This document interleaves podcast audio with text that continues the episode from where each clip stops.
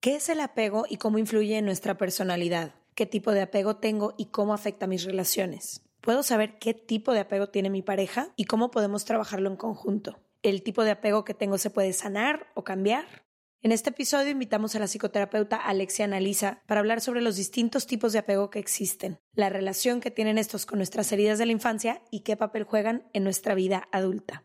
Si te gusta este episodio, ayúdanos a compartirlo con alguien que creas que le puede gustar también.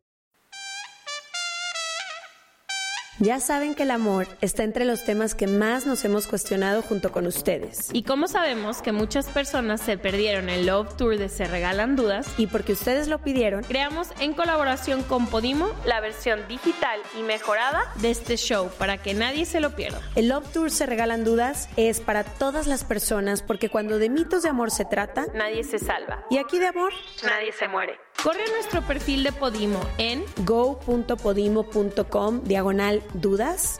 go.podimo.com diagonal dudas. Y no te pierdas esta versión. completamente renovada del Love Tour. ¿Creíste que era todo? Al suscribirte podrás ser la primera persona en ver todos nuestros episodios del podcast y disfrutar de ellos dos semanas antes, todos los martes y jueves.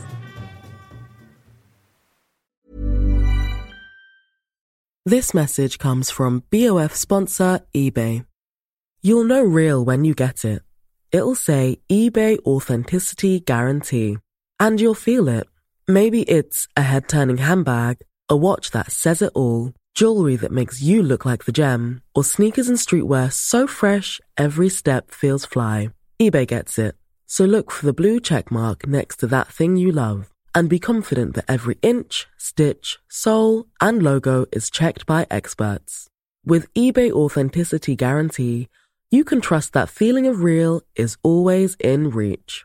Ensure your next purchase is the real deal. Visit eBay.com for terms. A lot can happen in three years, like a chatbot may be your new best friend. But what won't change? Needing health insurance. United Healthcare Tri Term Medical Plans, underwritten by Golden Rule Insurance Company, offer flexible, budget friendly coverage that lasts nearly three years in some states. Learn more at uh1.com.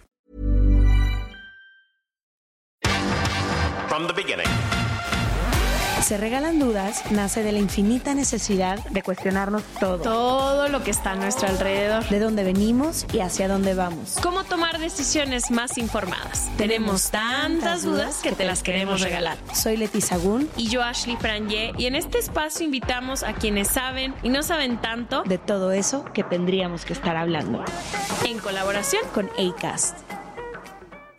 Les damos la bienvenida a otro martes de Se Regalan Martes Dudas. de cumpleaños. Martes de cumpleaños de Ash. Hoy que estamos grabando este episodio, ustedes generalmente los escuchan después porque tenemos todo un equipo que trabaja en los materiales que ven en redes sociales, en videos, en, En libros, en ediciones, newsletter, en todo. en todo. Entonces, para que todo el contenido que cuando ustedes escuchan esté disponible, pues tenemos que grabar con anticipación. Y hoy Hoy es, el día. En el que esta señorita nació y nos hizo felices a Ajá. tantas Ay, te personas. amo. 34 años. Este sí, desde, el- desde mitades del año pasado me di cuenta que estaba creciendo.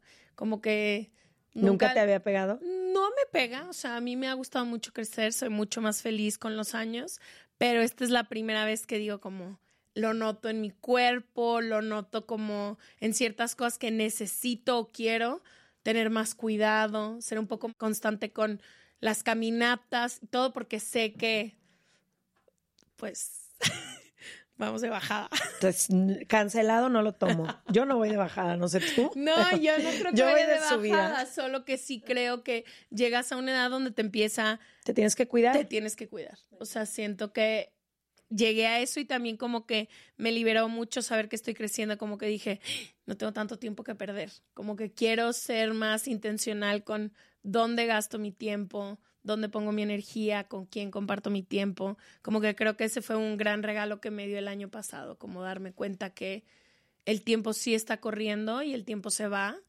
y quiero ser muchísimo más intencional con mi tiempo, mi cuerpo, mis relaciones, con todo. Me encanta y me siento afortunada de estar en esa selección. Te amo, sí. Oigan, hoy vamos a hablar de uno de esos temas que una vez que lo conoces, no puedes dejar de verlo. Siento que es como lo que nos pasó con las heridas de la infancia. Similar. Que había muchísimas cosas en nuestro día a día y en nuestras relaciones que no podíamos explicar por qué actuábamos de cierta forma, por qué unas cosas nos dolían y nos importaban y otras no. Y una vez que empezamos a conocer esa información, se nos abrió un mundo entero. Eso pasa con el tema del apego. Y últimamente lo escucho más. Ya hay libros enteros, hilos de Twitter que nos echamos tú y yo, y ya hablamos mucho porque ya encontramos nuestro estilo de apego cada una. Entonces, ahorita que estamos saliendo con personas, siento que nos estamos encontrando con estos tipos de apegos, tanto tú como yo, y es muy interesante analizarlo. Nos ha abierto a un mundo de posibilidades de información. Entonces, estoy bien emocionada de hablarlo con alguien experta que sabe del tema, porque creo que nos va a traer muchísima claridad y de lo que he leído y estudiado, y aquí tengo mis mapas ya armados, literalmente hago mapas. Horrible. Qué cosa. Pero de lo que he leído... escanearlos.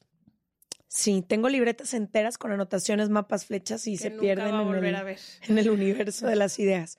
Pero de lo que he aprendido del apego, verlo y entender el tipo de apego, al parecer, es el primer paso y el más importante. Entonces, este episodio puede que nos abra un mundo entero de posibilidades bajo su propio riesgo, porque esta información les va a liberar, pero también va a traer un chorro de trabajo. No, yo la primera vez que leí del apego fue en TikTok, como que no, no había, se me hace raro de todo lo que estudiamos y todo lo que leemos, nunca lo había leído. Y cuando lo leí fue como de que, ¡Ah! claro, cada quien se relaciona de manera tan diferente con las personas. Y sí he, leído varios libros sobre eso y me ha interesado mucho porque, no sé, para mí conocer las heridas de la infancia me dio mucho, mucha claridad por cómo me relacionaba con quién me relacionaba y más bien por qué y cómo veía la vida y las cosas que me pasaban. Y esto, para mí, sobre todo en la última relación en la que estuve, fue como muy evidente el tipo de apego que tengo y que me hace falta cambiarle. Eso fue lo que ¿Y por qué te pones nerviosa? No me pongo nerviosa, pero ¿por qué me estás viendo?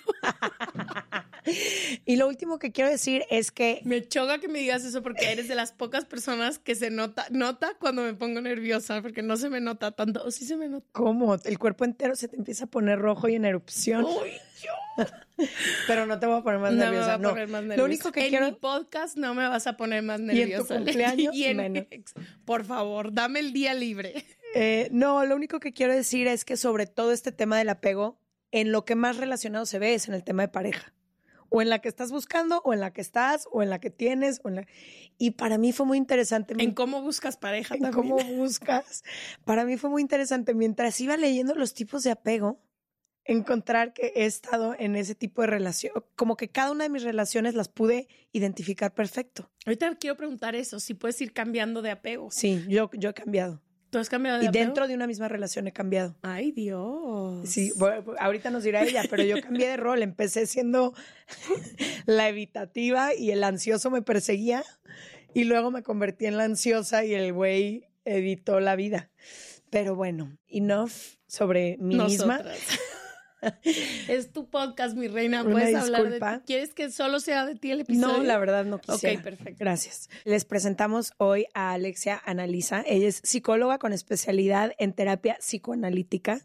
Bienvenida, Alexia. Bienvenida. Gracias, mil gracias por tenerme aquí. Estamos felices de tenerte. Eres nuestra primera invitada o invitado o invitada que nunca nos ha escuchado. Entonces me encanta porque vas a llegar sin ninguna idea de nada. Sí, eso está increíble. Me encanta. A mí también. Bienvenida. Gracias. Qué pena, pero sí. No, porque qué no, pena. qué chido que no nos has escuchado.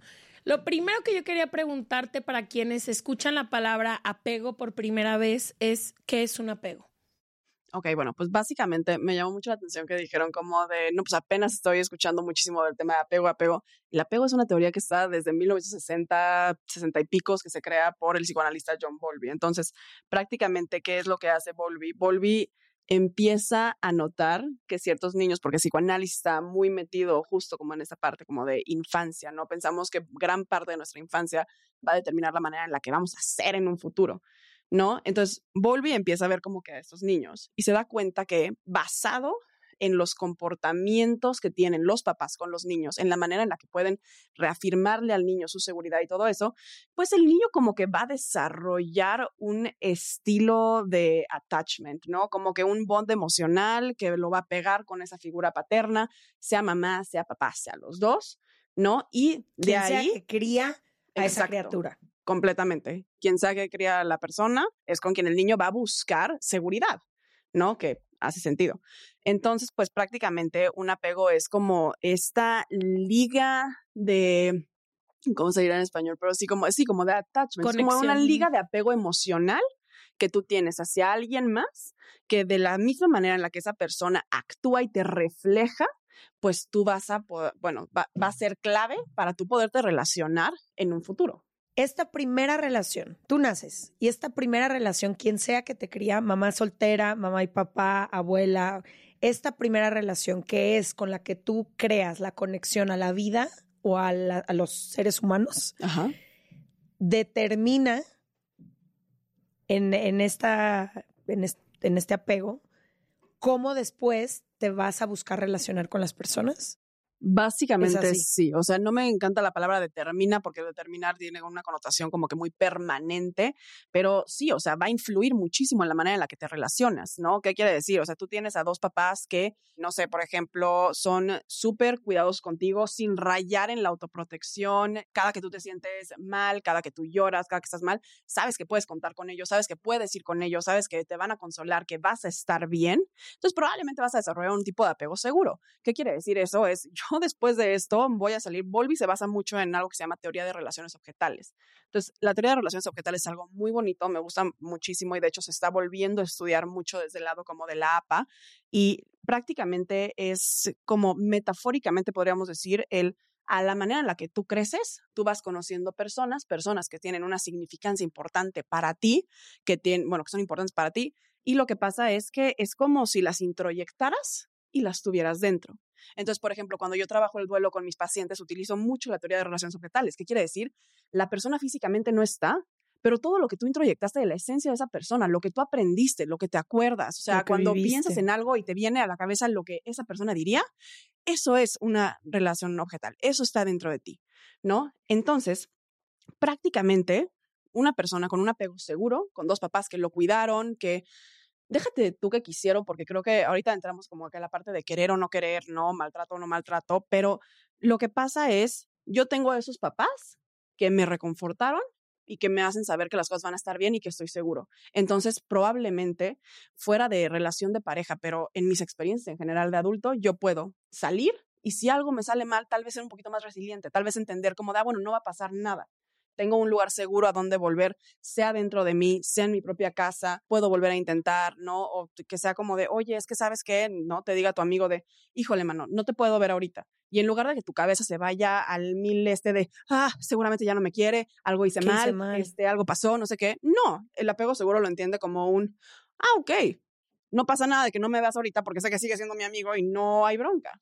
Entonces, va un poquito para allá, ¿no? Y lo mismo si quieren, ahorita entramos como a los tipos de apego, pero de la misma manera en la que se desarrolla de una manera segura, se puede desarrollar de otras maneras, pero tiene que ver, vamos, la parte en la que tus papás o tus cuidadores te hacen sentir seguro.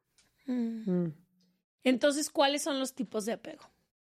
Bueno, pues Bowlby crea la, la teoría pero Mary Ainsworth, después por ahí de los 70 o así, comienza a hacer experimentos, me parece que en Yale, y hace uno en específico que se llama la situación extraña. Entonces, dentro de la situación extraña, lo que pasa es que vemos cuatro diferentes tipos de apego. Es que prácticamente lo que hacían era, vamos a traer a los papás y a los hijos, principalmente a quien llevaban en ese entonces, 1970, a la mamá. Entonces, ¿qué es lo que pasa? Es de qué manera evaluaban la manera en la que el niño se comportaba estando con esa figura, lo que nosotros llamaríamos una, o sea, primer objeto de amor, ¿no?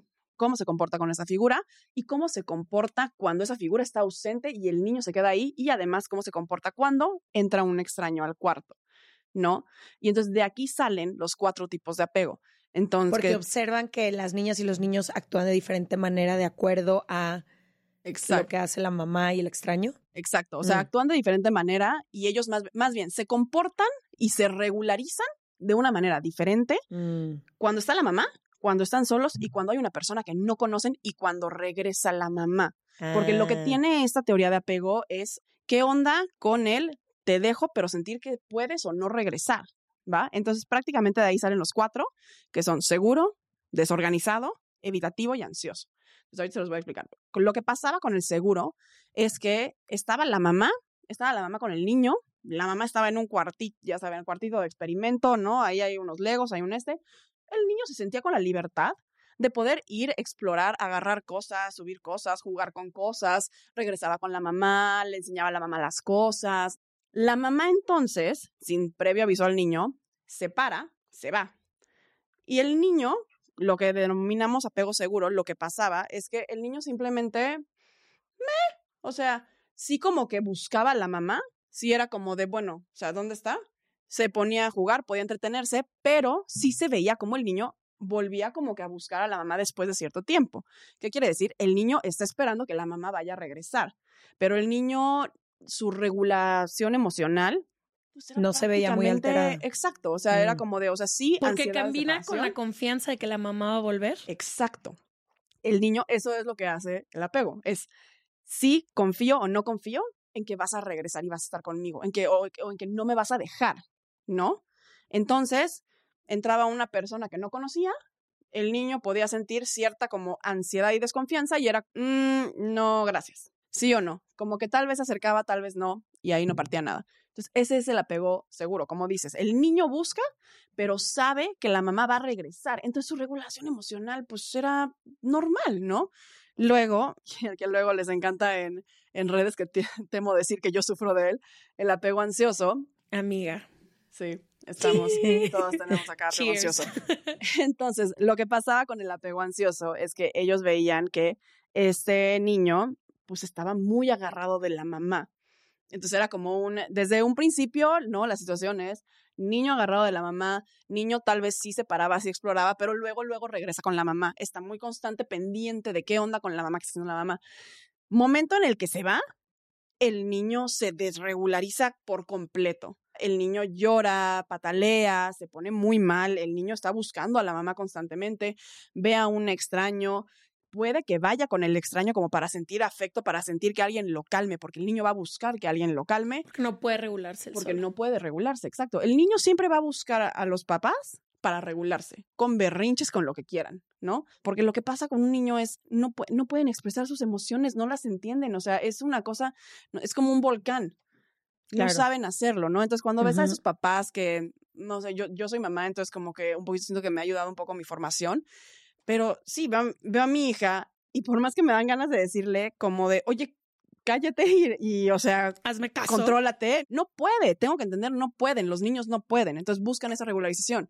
Y entonces el niño en este caso no podía regularizarse y cuando iba con la mamá, la mamá lo abraza y aún así el tiempo para que este niño esté bien era un rato. Se, tar- o sea, se tardaba un rato en poderse regularizar. No era Mm. como de ya, ya me abrazó mi mamá, ya estoy bien. No, era ya me abrazó mi mamá y aquí sigo, sigo, sigo, sigo, sigo, sigo y todavía no me puedo estabilizar emocionalmente, ¿no?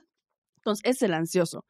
El evitativo era de estos niños que pues estaba, o sea, Yo ansioso, y evitativo tienden a ser los más comunes últimamente. No sé, ¿no? ¿Qué, qué habrá pasado en las generaciones ¿Qué habrá pasadas, pasado? no? O sea, ahorita les explico qué pasó. Justo, el evitativo lo que pasaba es que la mamá podía estar y el niño, nada, se para, explora, agarra cosas, juega esto, lo otro.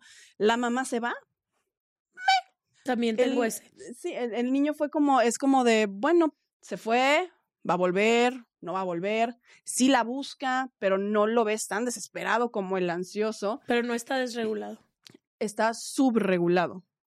No, no, no, no lo notas como en, ¿cómo se dice? Como en esta angustia, en este distress. El seguro busca a la mamá y sí, o sea, se, se mantiene regulado porque como que va, sabe que va a regresar, pero sí la está buscando, sí está atento al regreso. El evitativo no tanto. Es como de, eh, puede que voltee a la puerta, pero me, no. O sea, ¿Estoy acostumbrado a estar solo o por qué? Exacto. Estoy acostumbrado a yo estar solo. Me subregulo solito. sola. No necesito ni de mi mamá ni de mi papá para regularme, porque tal vez la, mi percepción era de que pues nunca me ayudaron realmente como a regularme. Entonces, I, I don't really need it, ¿sabes? Entonces, ese es el evitativo. Y luego está el otro, que es el desorganizado, que es el... mm, como una mezcla entre el ansioso y el evitativo. Ahora, obviamente no quisiera como que la gente que nos esté escuchando se confunda y diga como de, ah, no, pero es que yo tengo los dos porque yo tengo las dos características. No, vamos a hablar después como de qué son conductas evitativas y conductas ansiosas y qué es el apego. Sí, porque esto ¿No? es en, en el experimento que hacen de los niños y de las niñas. Exacto. Pero la forma en que estos apegos se manifiestan en la vida adulta y en las relaciones es otra completamente diferente. es completamente diferente. ¿Podemos hablar de esas? Sí, claro que sí. Nomás déjate que termine el desorganizado. Ah, sí. Bueno, el desorganizado prácticamente es, se presenta como una mezcla entre el ansioso y el evitativo.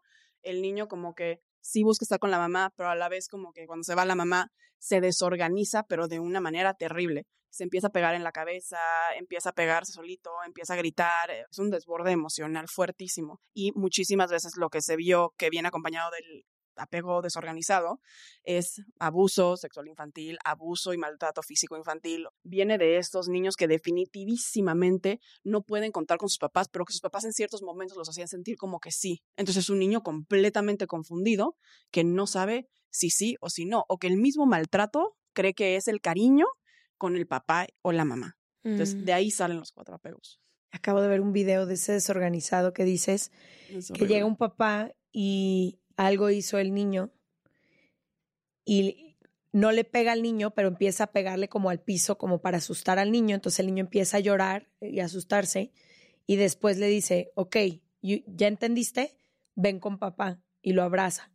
Sí, eso Entonces como que justo ahí abajo explican lo, voy a usar la palabra, lo desorganizado que es ese mensaje, porque una parte es, te puedo regañar, te puedo golpear, te puedo, pero ven que te, que te abrazo, pero ven que te... Y entonces es como mucha Sí, desorganización. te doy amor después de prácticamente traumatizarte y maltratarte. Sí, exacto. Es, eso es horrible. Y, y verlo en pacientes y verlo. Y ahora, ¿todos crecemos con uno? Sí. O sea, prácticamente lo que se supone que pasa, la manera en la que lo sigue viendo como la teoría, es nosotros desarrollamos un tipo de apego muy temprana edad, entre los seis, eh, seis meses y los dos, tres años. Y ese apego, pues como que va a influir mucho en la manera en la que nos relacionamos con las personas. Mm. ¿no? Entonces es, no sé, yo tenía una mamá que, por ejemplo, yo apego ansioso, ¿no? Yo tenía una mamá, mi mamá me quiere, sí, completamente sí me quiere. A mi percepción me faltaba como validación y estaba buscándolo constantemente de ella y entonces buscaba estar con ella mucho y entonces yo crezco y a la medida en la que yo crezco, pues me convierto en una people pleaser que todo lo que quiere es, ya sabes, o sea, complacer a la exacto, gente. complacer a la gente, decirle sí a todo, ¿no? Y este miedo terrible de no me dejes. Entonces, como que va influyendo en la manera en la que te relacionas, no nada más con pareja, en tu trabajo, en tus, con tus amigos, con lo que sea.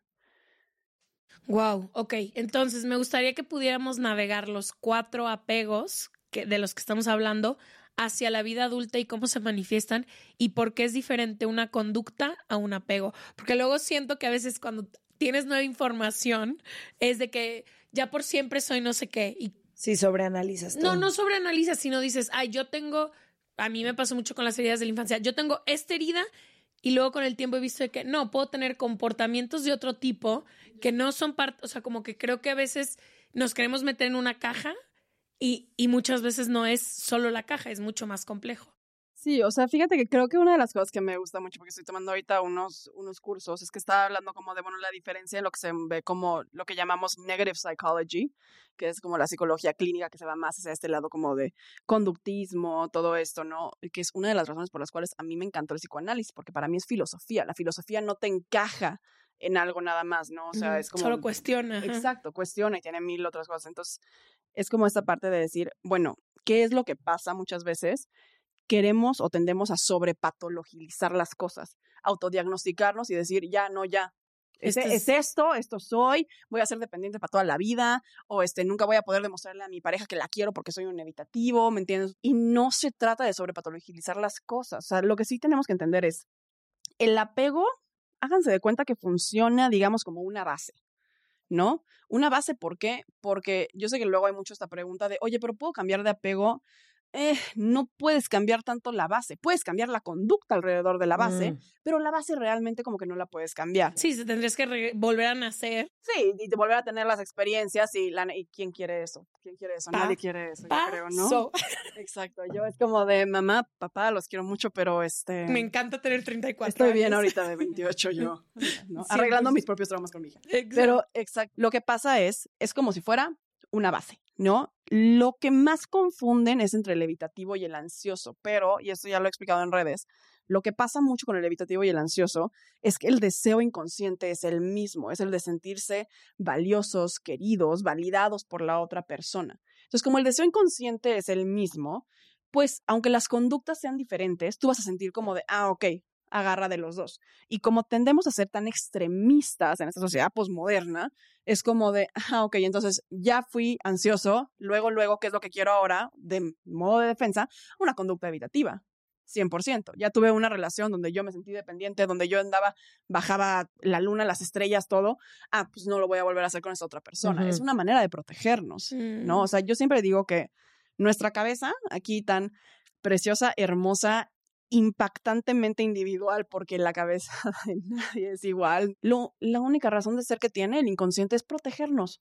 No, no, no es como mucho, mucho más de eso, ¿no? Pero dentro de la base puedes presentar conductas diferentes. de diferentes. Entonces, hablemos de cómo se comporta cada uno de estos apegos en la vida adulta, sobre todo en las relaciones de pareja. Padrísimo. Va. Ok, pues miren, el... El seguro déjalo al El seguro último. lo vamos a dejar al El último seguro porque lo vamos a asumir que desafortunadísimamente la gran mayoría de las personas, porque no somos seres perfectos, no tuvimos padres y madres No, yo perfectos. sí creo que tú tienes apego seguro. Yo también un poco, pero tengo conductas de Conductas, otras pero cosas. tienes, tú siempre sabes que va a volver la gente. O sea, como que siento que caminas. No, pero confío. confías. sí confío. O sea, tienes, yo soy mucho más ansiosa en ese término. Yo siento que tú eres más segura ahorita que estaba escuchando. Continuamos. This is Paige, the co-host of Giggly Squad, and I want to tell you about a company that I've been loving, Olive and June. Olive and June gives you everything that you need for a salon quality manicure in one box. And if you break it down, it really comes out to $2 a manicure, which is absolutely insane. It's also so easy to get salon worthy nails at home with Olive and June. The difference between how your nails used to look when you did them yourself and now with the Manny system is a complete game changer. The best thing about Olive and June too is it's a quick dry. Dries in about one minute, lasts for five days, and full coverage in up to one to two coats. Visit oliveandjune.com slash perfectmanny20 for 20% off your first system. That's oliveandjune.com slash perfectmanny20 for 20% off your first system them. Want to get a chiseled look in the jawline? Sculpt and shape your jawline with added volume from Juvederm Volux XC. Juvederm Volux XC is an injectable gel specifically designed to be robust enough to improve moderate to severe loss of jawline definition. And it is the first and only hyaluronic acid filler approved for the jawline. Add volume to your jawline for a chiseled look with Juvederm Volux XC. For important safety information and to find a licensed specialist, visit juvederm.com. That's J U V E D E R M.com. Not for people with severe allergic reactions, allergies to lidocaine, or the proteins used in Juvederm. Common side effects include injection site redness, swelling, pain, tenderness, firmness, lumps, bumps, bruising, discoloration, or itching. There's a risk of unintentional injection into a blood vessel, which can cause vision abnormalities, blindness, stroke, temporary scabs, or scarring. Talk to a licensed specialist to find out if it's right for you. Visit juvederm.com. That's J U V E D E R M.com.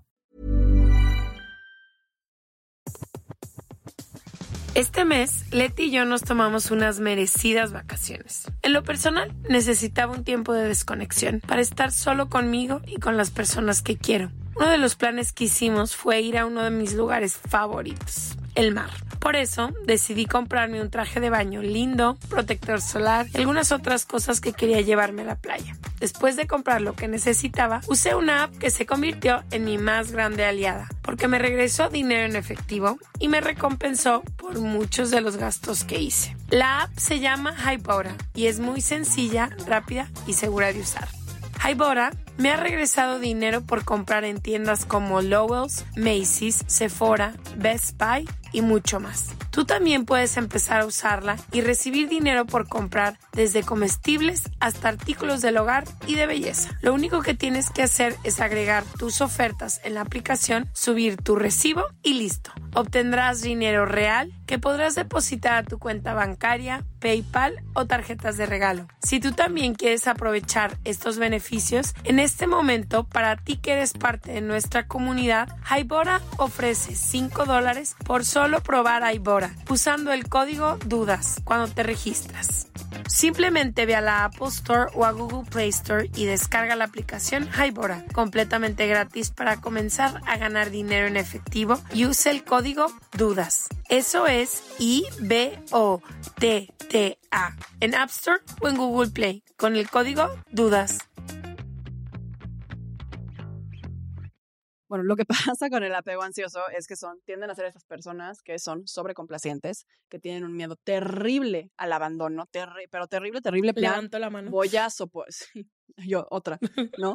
terrible en plan, voy a soportar maltrato, voy a soportar cosas que tal vez conscientemente dirías, no tengo por qué hacerlo, lo voy a hacer con tal de que esa persona no me deje.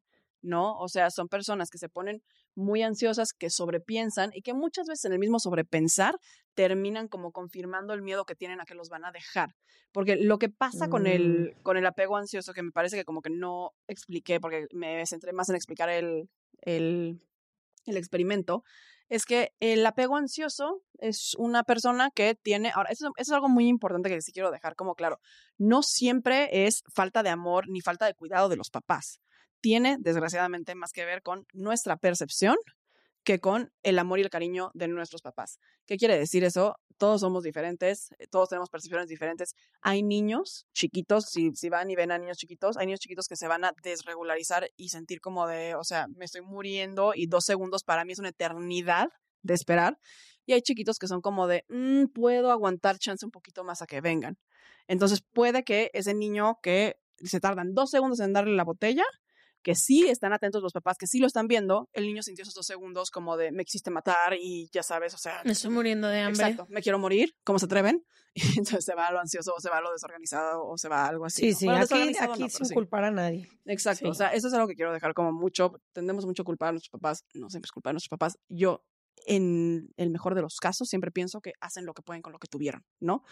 Pero... No, y aparte en la misma casa, seguro, hermanos con la misma atención, con lo mismo todo, cada uno tiene diferentes apegos. Exacto, y tienen, porque las experiencias no se viven igual, ¿no? Entonces, lo que pasa con el ansioso es, tengo esta mamá o tengo este papá, tengo este cuidador, que como que sí está, pero a la vez como que no está. Entonces me deja también confundida, confundida, pero no al nivel del desorganizado donde hay maltrato y violencia, simplemente es confusión de, oye, como que te veo presente, pero luego, luego ya me volteé y chance ya te fuiste, o te fuiste a trabajar, ¿no? O te fuiste a hacer algo más, entonces como que no, no sé, no estoy segura. Entonces, como tienes relativamente latente el abandono porque lo ha medio que sentido, porque sí se fue, no me avisó, no sé dónde está, me, o sea, me angustio, me apanico, es por eso que crece con esta parte de, ah, ok, tengo mucha dependencia y tengo un chingo de miedo al abandono, pero porque sí está mm. latente, porque sí tal vez lo llegué a sentir, ¿no? Y en esta misma como protección de querer, o sea, como de defensa, entra un autosabotaje, porque es como de, ah, bueno, ok, mi manera de defenderme para que no me dejen es que voy a sobreanalizar la situación y voy a hacer todo porque esa persona no me deje, exacto, voy a hacer de más. Entonces, como en algún momento puse ese de ejemplo en mis redes, ¿no? Es mm. como esta persona que te le escribes al novio y el novio te dice como de, oye, no puedo hablar ahorita. El apego ansioso es como de, seguramente ya se enojó conmigo, seguramente me va a cortar, tal vez está con alguien más, tal vez ni siquiera está en el trabajo, ¿qué voy a hacer? ¿Qué voy a hacer? ¿Qué voy a hacer? ¿Qué voy a hacer? Ah, ya sé, voy a ir a su trabajo y lo voy a sorprender y lo voy a llevar al este, porque no, no puedo quedarme yo con esa angustia. Entonces tengo que actuar en hacer algo. Pero muchas veces en ese actuar en hacer algo. sobrehaces siempre. Sobrehace. ¿cierto? Exacto. O sea, porque sobreanaliza y simplemente, bueno, es un desgaste emocional terrible ese sobrepensar, ¿no? porque además están puestos como todos los huevos de la canasta en la relación, ¿no? O sea, toda la felicidad está puesta ahí. Sí, de hecho esa es una metáfora que uso luego mucho en redes, como de la dependencia lo que es, es voy a poner todos mis huevitos en tu canasta. Entonces, si te vas con mi canasta, pues ya me chingué y no soy nadie. Pero cuando sienten una intensidad desbordante, dicen, Mm, gracias, no. Entonces, ¿cómo? Yo no, perdón. Dale. No, yo no creo que el problema sea la intensidad. Yo que me he relacionado con personas de apego ansioso, creo que el problema es que no, no existe una balanza equitativa en la que yo pueda darte lo mismo que estoy recibiendo. Entonces, cuando tú estás dando de más, yo pierdo el interés, o sea, lo, lo estoy analizando desde el otro lado. Sí, sí, sí. Yo pierdo el interés porque no hay mucho que yo pueda aportar, porque me estás sobredando. Te digo, necesito mi espacio y vienes de más. Te digo, hoy quiero Dormir sola. dormir sola y llegas a destiempo. Te digo, entonces yo no, no es una relación de iguales, no sé cómo decirlo, porque siempre me Sí, estás sobrecompensando y no me das a mí la oportunidad de también aportar a la relación. Porque lo hace primero esa persona. Porque lo sobre, justo lo sobrehacen cosas que no son necesarias, como quien tú ya eres y lo que traes a la mesa debería de ser suficiente, pero el apego ansioso yo siento que te dice que no es suficiente, entonces tiendes a sobrehacer. Y para la otra persona, que era lo que yo te decía con este güey con el que salí mucho tiempo, para mí era muy violento estar recibiendo tanto, porque yo no quería y se lo decía una y otra vez, necesito espacio, necesito tiempo, no quiero esto, No pases por mí, yo me. Sí, sí, sí. y sí. era, no, no, pero más y más y más hasta que te sientes, yo fue lo que me pasó, me sentí ahogada y sofocada eso- y fue, eso no, es que gracias, yo no te lo pedí. Es que justamente eso es lo que hacen. Lo que pasa es, creo que ahorita lo que estás diciendo es muy interesante porque tiene que ver mucho con expectativa y con tu propio como apego que vamos a ver cuál es, si Ahorita es vamos a seguro analizarlo. efectivo, no, pero o sea, pero lo que pasa es que es tan desbordante, como les dije, es el niño que por más que ya lo esté cargando la mamá, sigue llorando, de cálmame, de no sé cómo hacerle porque no me puedo calmar solo. Entonces depende de la otra persona y tiende a ser angustiante y sí, te, te desborda. Entonces la gente tiende a decir, sea con cariño, sea mal plan, sea lo que sea, pero de, "Mm, yo creo que hasta aquí. Entonces el apego ansioso se autoconfirma el miedo Mm, de que de todos me van no a soy dejar". valioso y sí me van a dejar. Fuertísimo. Sí. Ok, ahora el apego evitativo. Ok, el apego evitativo lo que pasa es que son esas personas que tal vez podemos luego como que confundir con una sobreindependencia, ¿no? Porque al final del día ser independiente es bueno, ser tu propia persona es bueno, tener tu individualidad bien establecida es bueno, pero la sobreindependencia tiene mucho que ver con esta parte, este, luego mi mamá dice que es como el, este, quítate pendejo, yo lo hago, como, Ah. como este rollo de, no, Yo puedo yo todo, sola, yo, puedo todo y sola. no necesito, no necesito de ti. Y es una conducta que en sí es muy inconsciente, porque también como el niño se ha llevado así toda la vida, tiene que ver con niños que su mamá, no- y les digo, tiene que ver con percepción, ¿no? Por tal vez la mamá y el papá trabajaban. Entonces el niño era como de, pues yo tengo que aprender a yo hacer mis cosas, porque de lo contrario entonces no voy a poder hacerlo. No puedo esperar que, lo, que venga mi mamá y mi papá a ayudarme a hacerlo, porque no están, pero tampoco me voy a... No lo piensan así tal cual, estamos hablando de niños chiquitos, ¿no? Son muy básicos, pero no es como de, bueno, pero tampoco me voy a hundir, no es como de, ah, bueno, pues como les dije, me subregularizo, es como si hubiera un detachment, un desapego completo, ¿no? Y simplemente es un yo conmigo, yo confío en mí y no puedo confiar en nadie más, porque la única persona en la que puedo confiar es en mí. Wow. ¿Y son estas personas que tienen miedo al compromiso? ¿Cuál es su miedo latente? su miedo latente sigue siendo el no me voy a acercar, porque si yo me acerco, por eso les digo que se junta el miedo inconsciente con el ansioso. El miedo inconsciente con el ansioso es no soy suficiente, no me van a querer y me van a dejar. Nada más que el evitativo funciona más como una conducta de defensa di- diferente al ansioso en el sentido que es como de no me voy a acercar lo suficiente, porque si lo hago, me vas a lastimar. Pero los dos tienen el mismo miedo. Exacto. El miedo sigue siendo el qué, qué miedo que me dejes.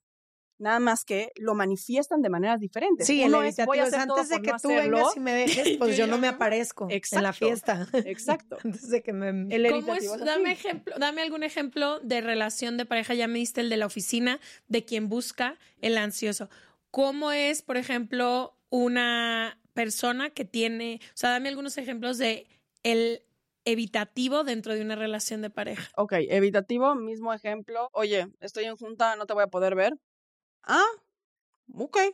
No, o, o más bien, nada más, vamos a dejarlo. Estoy en junta, ahorita te marco. Ah, bueno, yo me voy y yo hago mis cosas. No te espero, chance, no te... cha- exacto, chance te marcan 20 minutos después y, oye, perdón, estoy en junta, ¿dónde vamos a comer? Ah, no, yo ya, yo ya fui a comer. Oye, pero no, no, no, no, no, no, te estabas en junta, no pasa nada. o sea, no, no, vulnerabilidad, no apertura. desapego. Trata de Mm. haber un desapego con esa persona que no se va a permitir tener un apego cercano a ti porque es muy amenazante para ella o para él. Podemos poner un ejemplo de una relación ansiosa con evitativo, porque creo que pasa más frecuentemente de lo que creemos y creo que genera un chorro de problemas, porque por lo que decía hace rato yo en el ejemplo, mientras más tú buscas tu independencia y más te vuelves evitativo o evitativa, que creo que yo tengo un- algo de ese apego, un, así un brochazo de ese apego, más la otra persona se vuelve con apego más ansioso, no sé cómo decirlo. O sea, como que es un juego del gato y el ratón, de perseguir, porque mientras de perseguir, pero uno no quiere que lo estén persiguiendo. Y Sí, el otro sí le genera desgaste perseguir, Pero, pero, o sea, me gustaría que pusiéramos ejemplos de estas relaciones porque creo que hay un chorro ahí afuera y crean muchísima frustración. Porque una persona se siente completamente como asfixiada y la otra persona se siente completamente abandonada dentro de una relación. es como de nos queremos, nos juntamos. Muchas veces puede que se junten hasta por el mismo, no sé, hay como un deseo inconsciente colectivo en el sentido como de tú tienes traumas, yo tengo traumas, todos tenemos traumas, ¿no? Pero es como de tú pasaste por algo similar donde tú no te sientes valorado y yo pasé por algo similar donde yo como que no me sentí valorado, entonces como que nos juntamos, ¿no? Entonces, ¿qué es lo que pasa? Son esas parejas que, exacto, que uno tal vez pueda estar en este plan como de, poniendo un ejemplo, uno de ellos esté súper metido como en su carrera profesional, ¿no? Metidazo, metidazo, metidazo. Y en la misma parte del desapego, pues la pareja pasa a un segundo, tercer plano. Es como de sí está, sí la quiero, pero simplemente como que está. Sí, Y porque luego- el trabajo no me implica ni intimidad, ni vulnerabilidad, ni que me abra el corazón y me hagan daño. Y sobre todo el trabajo me libidiniza a mí. El trabajo me brinda a mí como ese valor, porque como yo no puedo depender de que alguien más me dé ese valor, pues yo lo tengo que buscar de otros lados, ¿no? Eso no quiere decir que esa persona no quiera a su pareja. Claro que la quieren, simplemente no saben de qué manera mostrarlo. Es como, a mí me gusta muchísimo usar en mi terapia la frase de no le pidas peras al olmo. Es una persona con las herramientas que tiene que simplemente no sabe o no puede darle el amor que Sí. necesita de la manera en la que lo necesita, ¿no? Entonces, el ansioso o la ansiosa está en este plan de es que no me quiere, es que no me busca, es que no viene por mí, es que no me trajo flores, es que seguramente ya no está pensando en mí, pero ¿Y tiene que ver es con el esto punto otro. medio si estás casado, si estás en un matrimonio evitativa con ansioso No, o espérate, porque luego quiero que nos cuente cómo se sana. No, pero en esta combinación que estamos Ah. hablando ahorita en este momento, quiero entender si ya estás ahí, quieres estar ahí, ¿cuál es el punto medio? Porque ahorita que dices no le pidas peras al olmo, yo pienso, yo que siento que soy un poco más evitativa, si a mí me piden todas esas cosas que quizá una pareja necesita en el plano ansioso, no están mis posibilidades darla.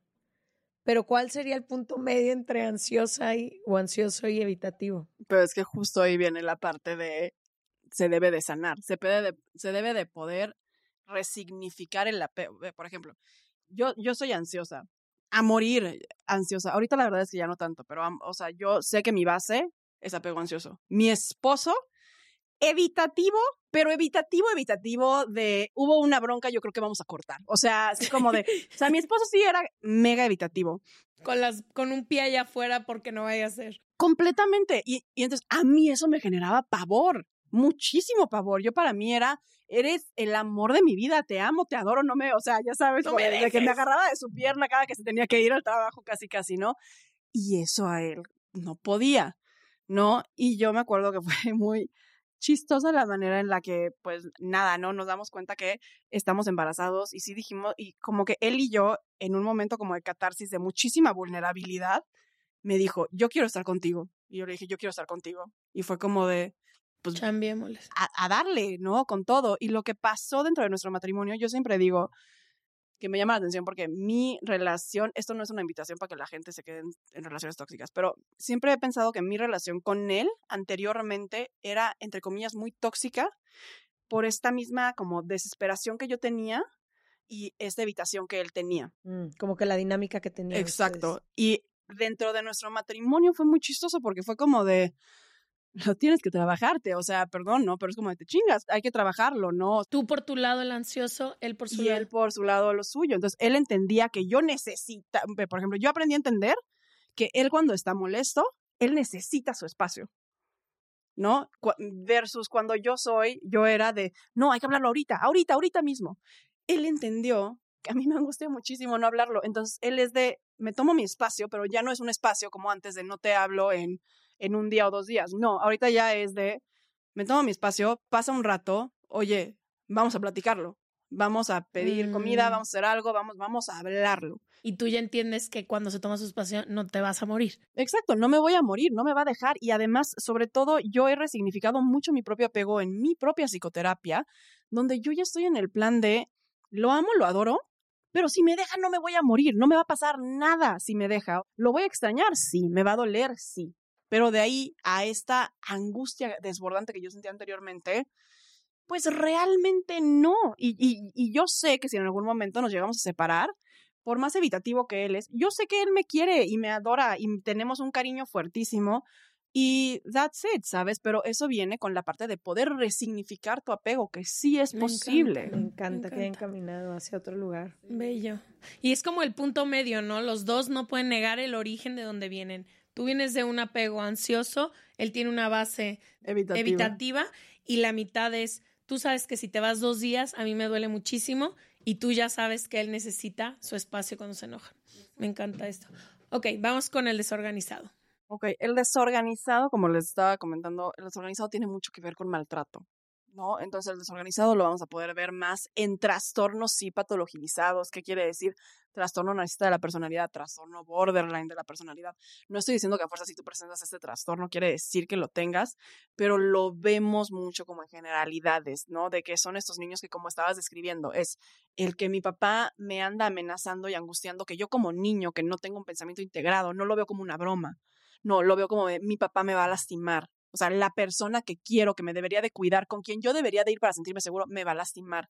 Y tiene esos mensajes que son para ellos muy confusos en ese sentido como de, o sea, hay violencia, hay maltrato, pero a la vez tengo que ir y tengo que... Es como ir a abrazar el al agresor, no sé si me estoy dando a entender, ¿no? Entonces, el desorganizado es el que vemos ahí sí con trastornos y es el que vemos que puede ser, no sé, no regresando al ejemplo, del celular, oye, estoy en una junta, luego hablamos.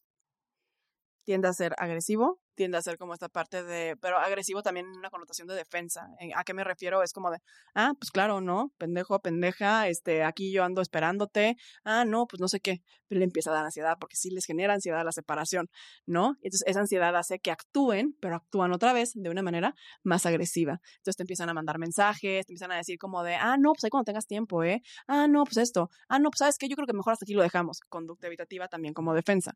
Aquí lo dejamos. No, sí, bien por ti, ¿eh? No, bueno, pero tiene más esta parte como de maltrato y de agresión, porque vivieron maltrato y agresión en la infancia. Y como que se acercan y alejan, ¿no? Exacto. Como amor, odio, amor, odio. les amor, genera mucho, les genera ansiedad, pero a la vez es evitación. Esta es- ¿Con es- quién se suelen juntar los apegos desorganizados?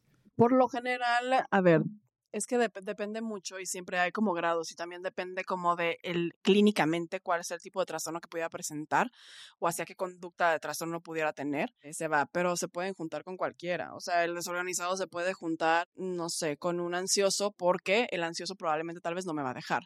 Me abruma, sí, pero no me va a dejar. Voy a estar más como que en control en ese sentido. El desorganizado tiende a tratar de tener mucho control porque no tenía control en absoluto cuando era chico, ¿no? Podría estar con un evitativo, sí, pero el evitativo lo único que va a hacer es que lo va a frustrar. Entonces tiende a ser más como ansioso y luego muchas veces sí pudiera ser como el seguro, pero el seguro basado en heridas que pudiera tener. O sea, porque la verdad es que el seguro es... A ver, hablemos del seguro. el- De el- los que les fue bien en la feria. Sí, exacto. Los que se sacaron la lotería. El, se- el seguro, el seguro es no lo Y se máximo. nota, ¿no? Yo diario Sí. digo de que, güey, los que crecieron en familias así de picnic, divi- claro que todo el mundo tiene, pero se nota. O sea, le digo sí, de que se nota. En mi grupo de amigos, se nota quién. Sí, o sea, más que esta parte de, ajá, crecieron como en picnic divino, sí es como de, oye, mi papá o mi mamá o mi cuidador fue lo suficientemente responsable conmigo como para hacerme saber que no pasa nada si se va, va a regresar, voy a estar bien, voy a estar seguro, ¿no? Entonces, el apego ansio, digo, perdón, el apego seguro es este que es como de, no sé, le llega el mensaje de, oye, este, estoy en junta, no puedo hablar. Dale, Ah, te ok. marcas al rato. Te marco después. Pero la regularización emocional está aquí. No sobrepienso las cosas, puede que tal vez como que algo, pero es como de, ah, ok, no pasa nada, ¿no? Oye, pasa mucho tiempo, mm, sí, pudiera frustrar, pudiera molestarse, pero no es algo que lo desregularice en ese sentido. Es una persona que va a ser como de, ah, oye, no hay ninguna bronca. Oye, entiendo que estás en una junta, pero yo pues quiero ir a comer. Entonces te, voy a mandar un mensaje diciéndote que me voy adelantando al restaurante y que te veo allá. Si quieres te voy pidiendo algo. Es como esta parte así tan, es- sí, que, que se, que ganas. se envidia, que se envidia, como de, ay, qué bonito, ¿no? No, no, te- no preocuparte por esas cosas, pero o sea, sí, es, es, es eso, se puede regularizar solo.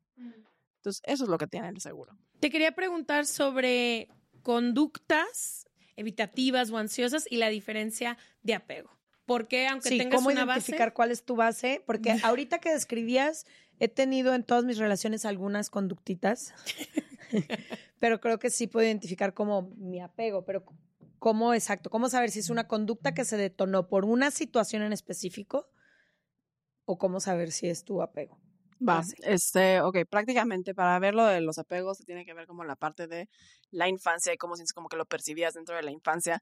Y la verdad es relativamente fácil en el sentido de, bueno, por lo general a lo largo de mis años de vida, ¿no? Me he relacionado de esta manera. Entonces, por ejemplo, yo puedo saber que si bien yo he tenido muchísimas veces conductas evitativas, donde es de no y bye y no me acerco y no nada, yo sé que soy dependiente, yo sé que soy una persona que busca la dependencia, que busca eh, mi valor, está puesto en la mirada externa, ¿no? Cosa que ya está trabajando, obviamente, ya voy muy adelantada, pero yo sé que yo valía por eso, por la mirada externa, ¿no? Aun cuando presentaba conductas de, este, "Mm, ahorita no quiero, ahorita no, o poner límites, ¿no? El evitativo es una persona que sabe que simplemente como no depende del otro y le da pavor depender del otro, tan le da pavor que se mantiene alejado. No, eso no quiere decir, como les dije, que que no pueda ser una persona en una relación donde sea como de, oye, te quiero, te adoro, y y sí sienta una conexión real con esa persona. Claro que se puede, ¿no? Pero la base sigue siendo como esta parte de, eh, creo que me voy a ir pasito a pasito. No tiene que ser a fuerza miedo al compromiso, simplemente es mm, pasito al pasito. Sí me dejo ir, pero no me voy a dejar ir completamente. Tiene Te que voy ver a contar con mis eso. cosas cuando ya sienta la confianza de hacerlo. Exacto. Y aun cuando lo haga, lo voy a hacer primero en un 20%, luego chance en un 30% si me das un martini, ¿sabes? O sea, como que, as- como que así le hacen un poquito más.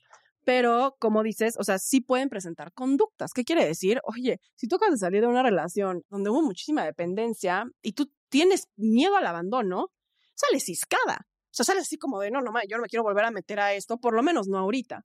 Entonces, se presentan personas, no quiero una relación, no quiero una relación, no quiero una relación. Pero sigue habiendo esta parte de, sí, pero ¿por qué? Voy a generar una dependencia y yo lo sé. Entonces, me alejo. Entonces, presento esa conducta evitativa. El evitativo puede presentar una conducta ansiosa cuando, no sé, en caso de que corten, sí sea como de, oye, no sé, este, estoy ansioso y luego el alcohol inhibidor de las cosas, como de, te- entonces te, te ando hablando pedo. No te decía yo nada en nuestra relación de cuando te adoraba, pero Pedo te digo pero, todo. pero te digo todo, ¿no? O ya cortados es como de ando buscando cómo le hago. Sí presenta ansiedad, pero eso no quiere decir que parta de la base, la base sigue siendo. evitativo. Wow, fíjate, ahorita que te escucho, estos tres años he estado saliendo con diferentes personas y tengo como una base que me caracteriza en casi todas mis relaciones, pero cuando alguien me gusta mucho, que me pasa muy poco, en estos tres años me ha pasado una vez, ahí es cuando empiezan todas las alarmitas de que trrr, eh, ansioso, evitativo, mueve, no muevas, haz, no pues hagas. claro, si no te gusta nadie te vale madre lo que piensen Pues de no ti. me vale, pero como que en general camino siempre con la misma bandera y puedo ser muy regulada y puedo ser muy confiada y puedo ser muy ¿Hasta? segura hasta que se me presenta el que sí me mueve. Mi última cosa que quiero que hablemos es, ¿se puede sanar? Claro, completamente. Lo puedes sanar, lo puedes sanar de diferentes maneras, diferentes tipos de O psicoterapia. sea, no es una condena. no es una condena. O sea, eso es justo lo que yo quería decir como que al principio, no es que sea determinante. Si bien todas las experiencias que hemos tenido de chicos son influyentes en nuestra vida, en nuestro inconsciente, no quiere decir como de, ah, ya me, ya me chingué, ya, ya me fregué, ¿no? Y te digo, ¿a quién busco para echarle la culpa? Porque esto pasó Sí. cuando yo era chiquito. No, güey. O Sí, ni ya me chingué, ni ya me olvidé de eso que viví. Exacto, completamente. ¿no? Entonces lo que pasa es, por lo menos, por ejemplo, desde mi psicoterapia, la manera en la que yo también resignifico mi apego, hacemos eso, es resignificar el apego. ¿Qué quiere decir?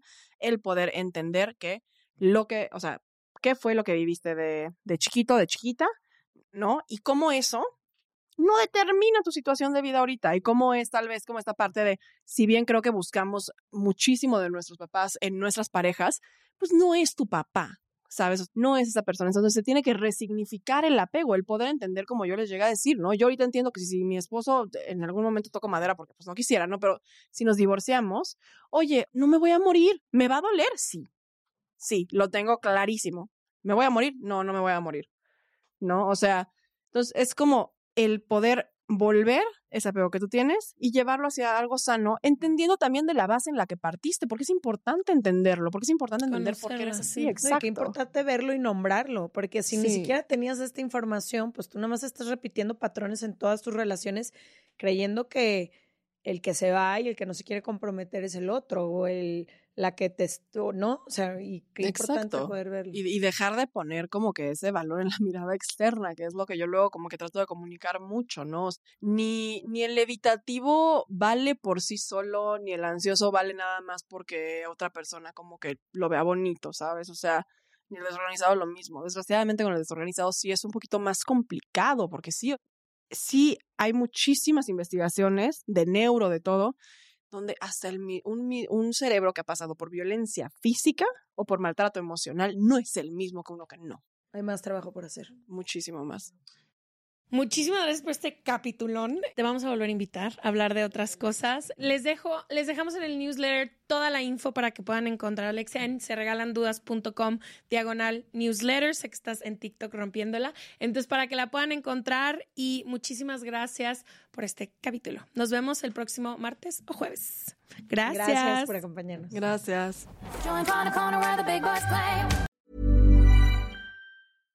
This message comes from BOF sponsor eBay. You'll know real when you get it. It'll say eBay Authenticity Guarantee. And you'll feel it. Maybe it's a head turning handbag, a watch that says it all, jewelry that makes you look like the gem, or sneakers and streetwear so fresh every step feels fly. eBay gets it. So look for the blue check mark next to that thing you love and be confident that every inch, stitch, sole, and logo is checked by experts. With eBay Authenticity Guarantee, you can trust that feeling of real is always in reach. Ensure your next purchase is the real deal. Visit eBay.com for terms.